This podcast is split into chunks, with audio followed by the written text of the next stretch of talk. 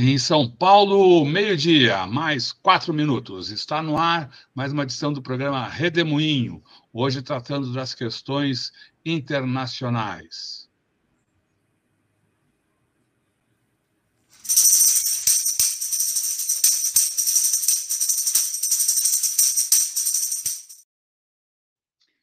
Maringoni, que bom ter aqui nesse redemoinho. Hoje é o dia 12 de julho de 2023. É, Gilberto Maringoni fala conosco aqui sempre às quartas-feiras. Ele é professor de Relações Internacionais da Universidade Federal do ABC. O que, que você nos conta essa semana, Maringoni? Bom, bom dia, boa tarde, boa noite, Leonora. Idem, idem, idem para o Rodolfo. Espero que todos que estejam nos assistindo estejam muito bem. Eu tinha me preparado para falar hoje sobre o golpe em andamento na Guatemala. É algo incrível. A Guatemala teve o primeiro turno das suas eleições faz três semanas e dois candidatos progressistas ou de centro, tendendo um pouco para a esquerda, é, passaram para o segundo turno, tirando de sendo candidato a presidente da República, é, o que, que, que ficou em quinto lugar embora as pesquisas o colocassem com segurança no segundo turno, que vai ser realizado agora na segunda quinzena de agosto. Pois o, o equivalente lá ao Supremo Tribunal Federal, é, de, desculpe, ao Tribunal Eleitoral, Supremo Tribunal Eleitoral, resolveu paralisar a divulgação dos resultados até que se proceda uma rechecagem, uma recontagem dos votos, porque justamente, eh, quer dizer, não, não existe um, uma, uma, explicação muito clara, mas é porque teria havido desvios, teria havido problemas em urnas e tal, mas a verdade é que as elites dominantes da parte da oligarquia guatemalteca estão tá fora do segundo turno, eles podem se compor mais adiante com os eleitos, mas organicamente estão fora. E essa situação está congelada, pelo menos até ontem. Eu ia comentar, porque a imprensa brasileira não fala absolutamente nada disso. Vocês podem ler uma, um artigo muito interessante que está no site do Observatório de Política Externa da Universidade Federal do ABC. É o www.opeb.org. OPEB é a sigla Observatório de Política Externa Brasileira. É, vale a pena dar uma lida, porque tem muitos dados, muitas informações, mas eu não vou falar desse tema, que é muito importante para a América Latina, porque essa semana o, a questão central passou a ser a reunião da OTAN na, é, é, é, na Lituânia, em Vilnius, capital da Lituânia, é a maior reunião da OTAN já realizada. É uma reunião que reúne todos, reunião que reúne é muito bom. É uma reunião que congrega 31 países, 30 já pertencentes à OTAN e agora mais um que é a Finlândia. O detalhe é que vão, estão lá presentes os 31 chefes de Estado da OTAN. Estão lá os presidentes, primeiros ministros, e as resoluções dessa reunião, o teatro armado em torno dela, é algo de uma agressividade muito grande num quadro de tensão mundial aguçado.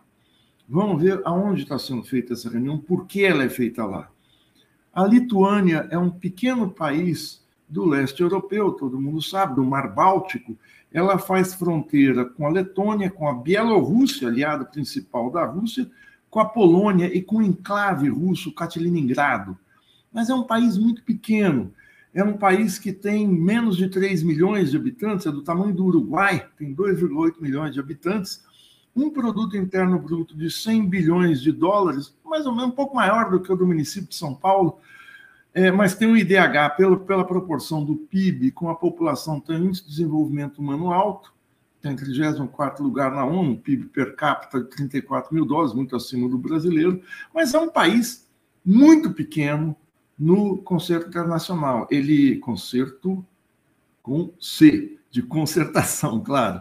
Ele, ele é um, um país estratégico geograficamente, pelos limites que eu coloquei, mas ele não tem importância no jogo político mundial, embora faça parte da OTAN.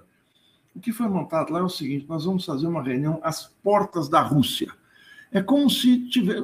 Um país faz fronteira com a Rússia, é como se a Rússia, eu sempre uso esses exemplos, essa contraface, É como se a Rússia e a China resolvessem fazer uma reunião militar num estado ali em Sonora, no norte do México, fronteira com os Estados Unidos. É uma provocação. Por que, que é montada essa provocação? Porque, como eu tenho dito, e vários analistas também, a guerra no cenário bélico, ou seja, no, no, nos combates, ela está paralisada, ela está numa situação de empate desde setembro. Algumas forças avançam alguns quilômetros, outras recuam, não, há assim, uma, uma, marcha significativa de lado a lado.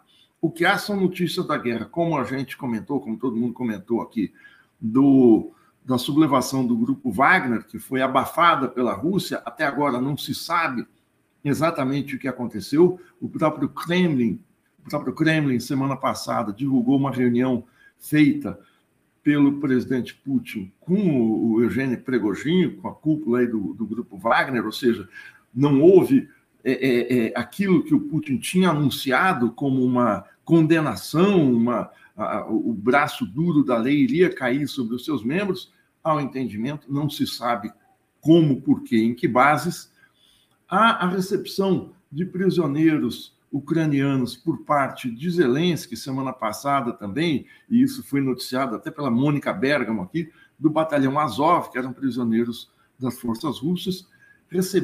Abertamente nazistas, neonazistas, aí não é uma, uma, um panfleto esquerdista que diz isso, a imprensa mundial fala, e foram recebidos como heróis pelo presidente Zelensky.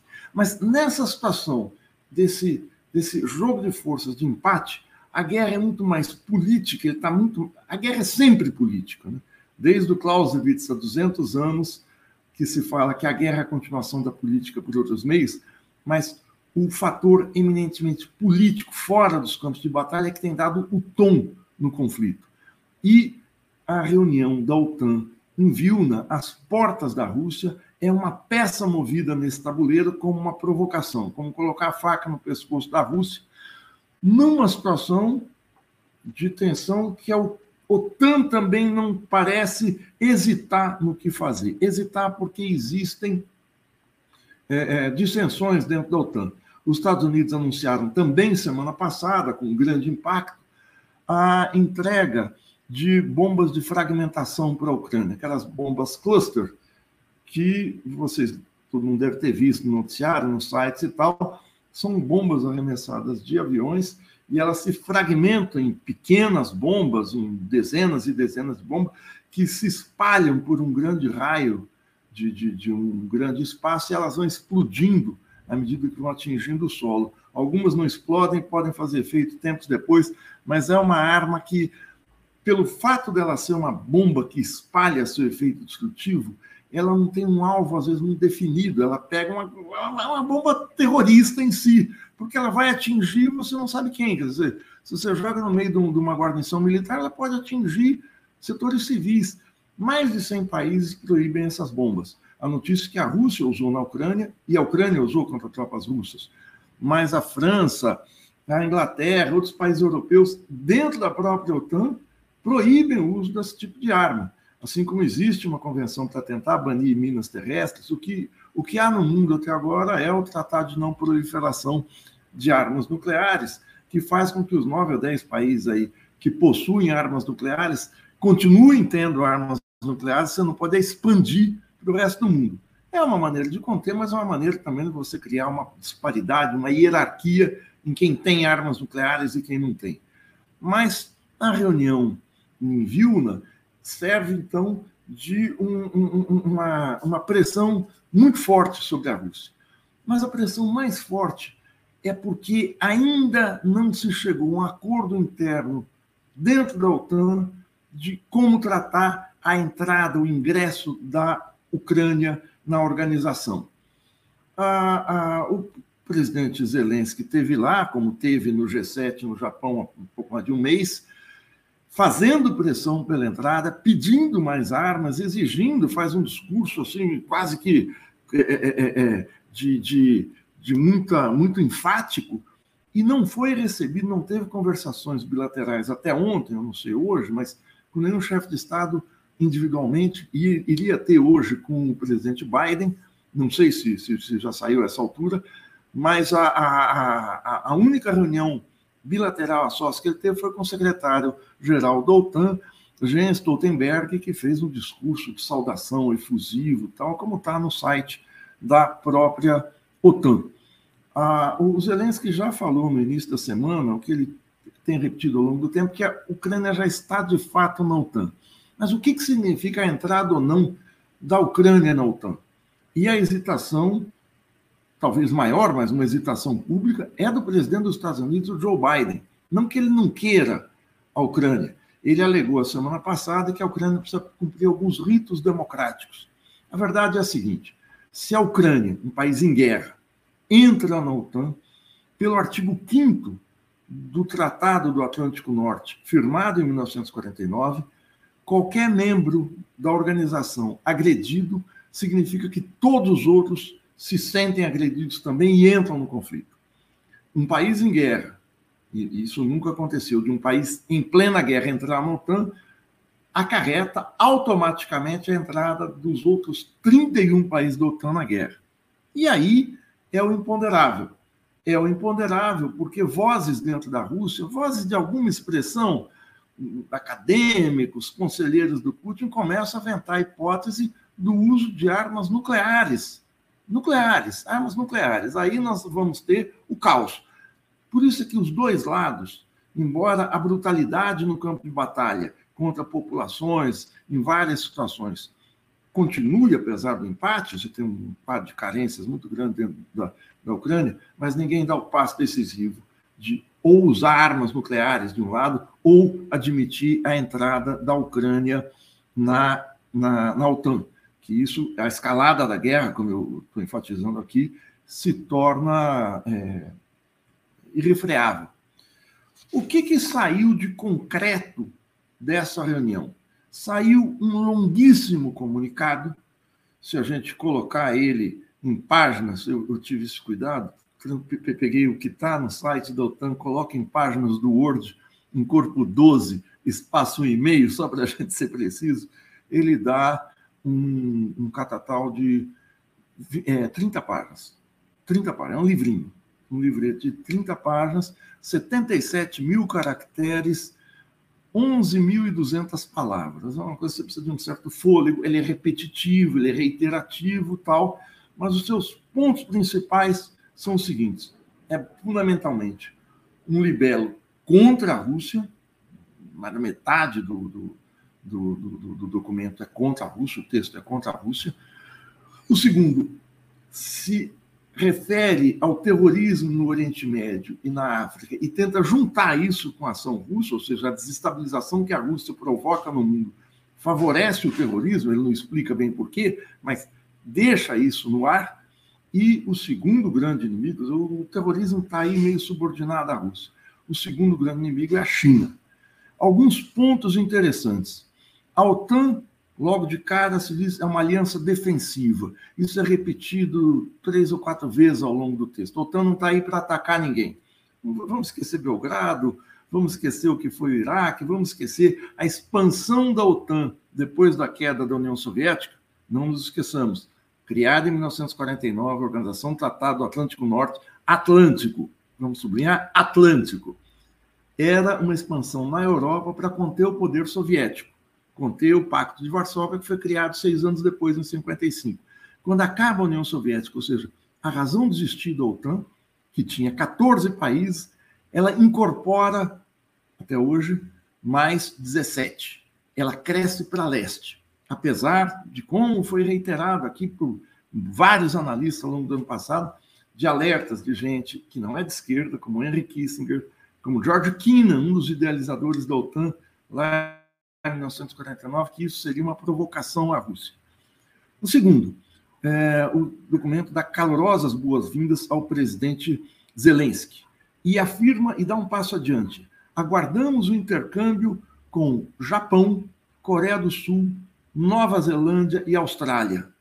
Espera aí, é Atlântico Norte, é, é, é, Austrália, Coreia do Sul, Japão, não estão incorporados na OTAN, mas estão em permanente diálogo.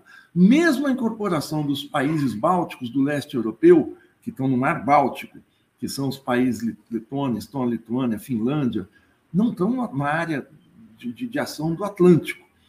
o conceito de Atlântico, de organização do Tratado do Atlântico, passa a ser um conceito de aliança ocidental, seja estejam onde estiverem os países, porque o aceno ao Japão, a Austrália, a Coreia do Sul e a Nova Zelândia significa uma expansão da OTAN para cercar China e Rússia por vários lados. Não é esse o outro objetivo que está colocado no documento. Dar as boas-vindas à Finlândia. E aí começa um longo, uma longa argumentação, uma longa catilinária de que a Rússia a principal ameaça à paz na Europa e, por conseguinte, a paz mundial, uma guerra ilegal injustificada, viola o direito internacional, a Carta da ONU, com a inviolabilidade dos territórios dos países, sem citar em momento algum que a OTAN colocou em questão a segurança da Rússia ao expandir seus domínios até as suas fronteiras. É, apoia a proposta de paz do presidente Zelensky, isso de maneira oficial agora, não é um outro presidente falando. O que é a proposta de paz do Zelensky? A Rússia para, se retira e se coloca como derrotada no conflito de cara. Não é um cessar-fogo que paramos como está e vamos negociar. Não, é a Rússia depõe armas. A Rússia é, é, é, pede um acordo de paz, mas pede um acordo de paz como derrotada. A, Rússia levantar a bandeira branca, que evidentemente não vai acontecer na situação que a Rússia está colocando para o mundo.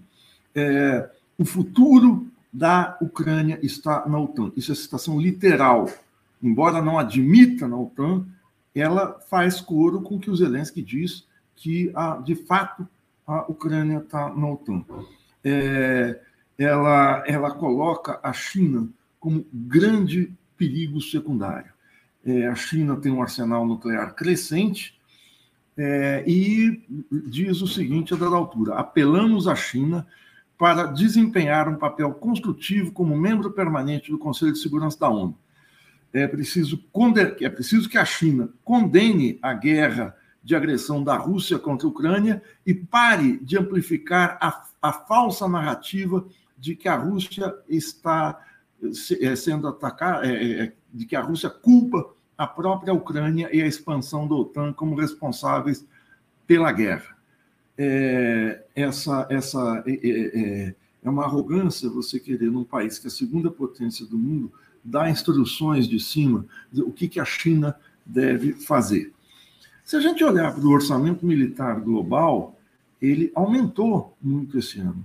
O mundo gasta 2,2 trilhões de dólares, é um, um, montante maior do que o PIB brasileiro, que é o 12 do mundo. Né? O PIB americano está em torno de 18 trilhões de dólares, vejam vocês, é uma nona parte do orçamento, do produto interno, não é do orçamento, do produto interno bruto americano. Para a gente ver aí a, as proporções, toda a América do Sul gasta 46 bilhões, ou seja, 2,2 trilhões. É algo 44 vezes maior do que o orçamento de todos os países da América do Sul.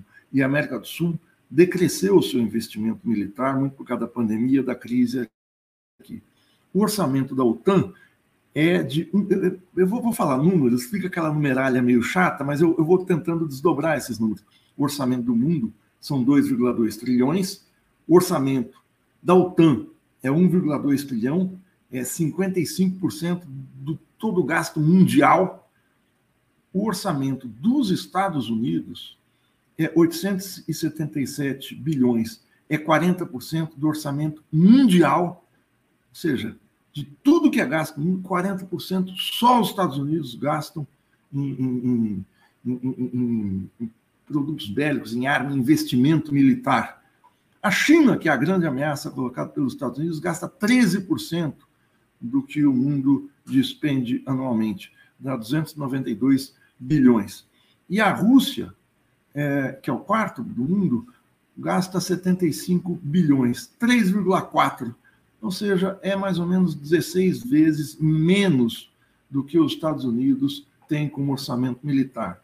Isso só para ver a hipocrisia ocidental da expansão russa. É claro que tem que ser condenada a invasão russa na Ucrânia. Agora, é preciso ver o que é que está em jogo.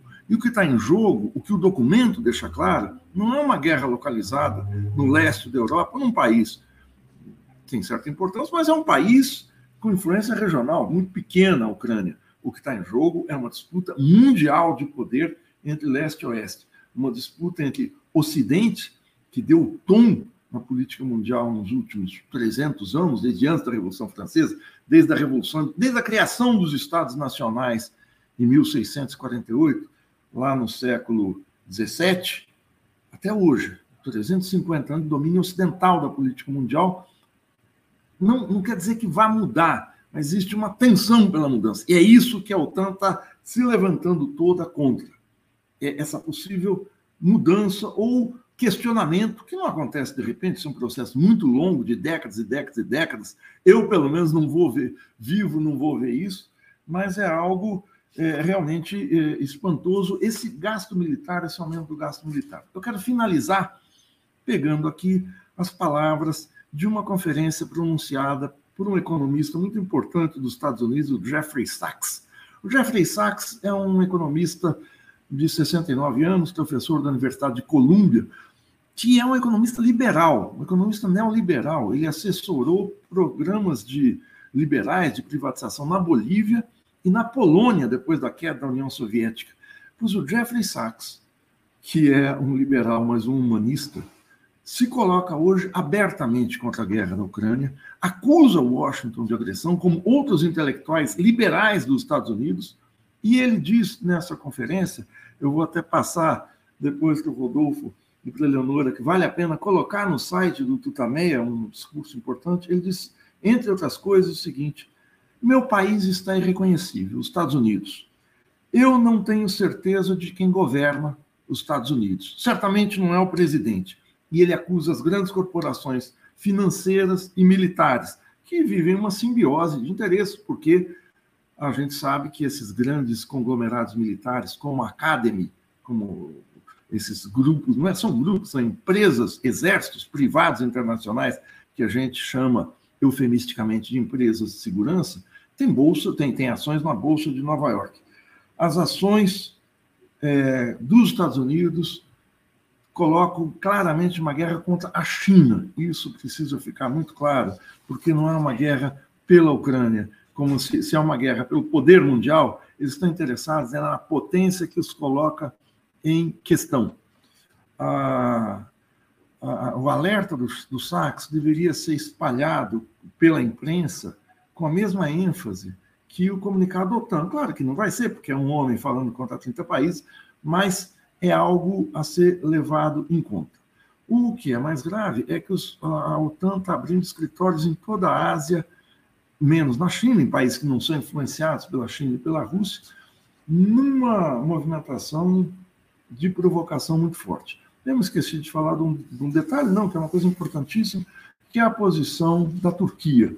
A Turquia é, avalizou a entrada da Suécia na OTAN. A Suécia tem 200 anos de neutralidade nas questões internacionais. Desde o final das guerras napoleônicas, em 1815, a Suécia é neutra. Neutra, mas é uma neutralidade que vai e vem, nem sempre é muito clara, mas a Suécia entra, o Erdogan é, negocia com os Estados Unidos o fornecimento de caças F-16 à Turquia, e negocia a entrada na União Europeia. Ao mesmo tempo, o Erdogan sempre negocia com o Putin uma série de questões de interesse da Turquia, inclusive petróleo, gás, é, fontes de energia e tal. De modo que essa reunião da OTAN, de fato, é algo marcante, não porque tenha sido feito um movimento para além da entrada da Finlândia, no concreto, mas por ela colocar a faca no pescoço e ser realizada não simbolicamente, mas concretamente,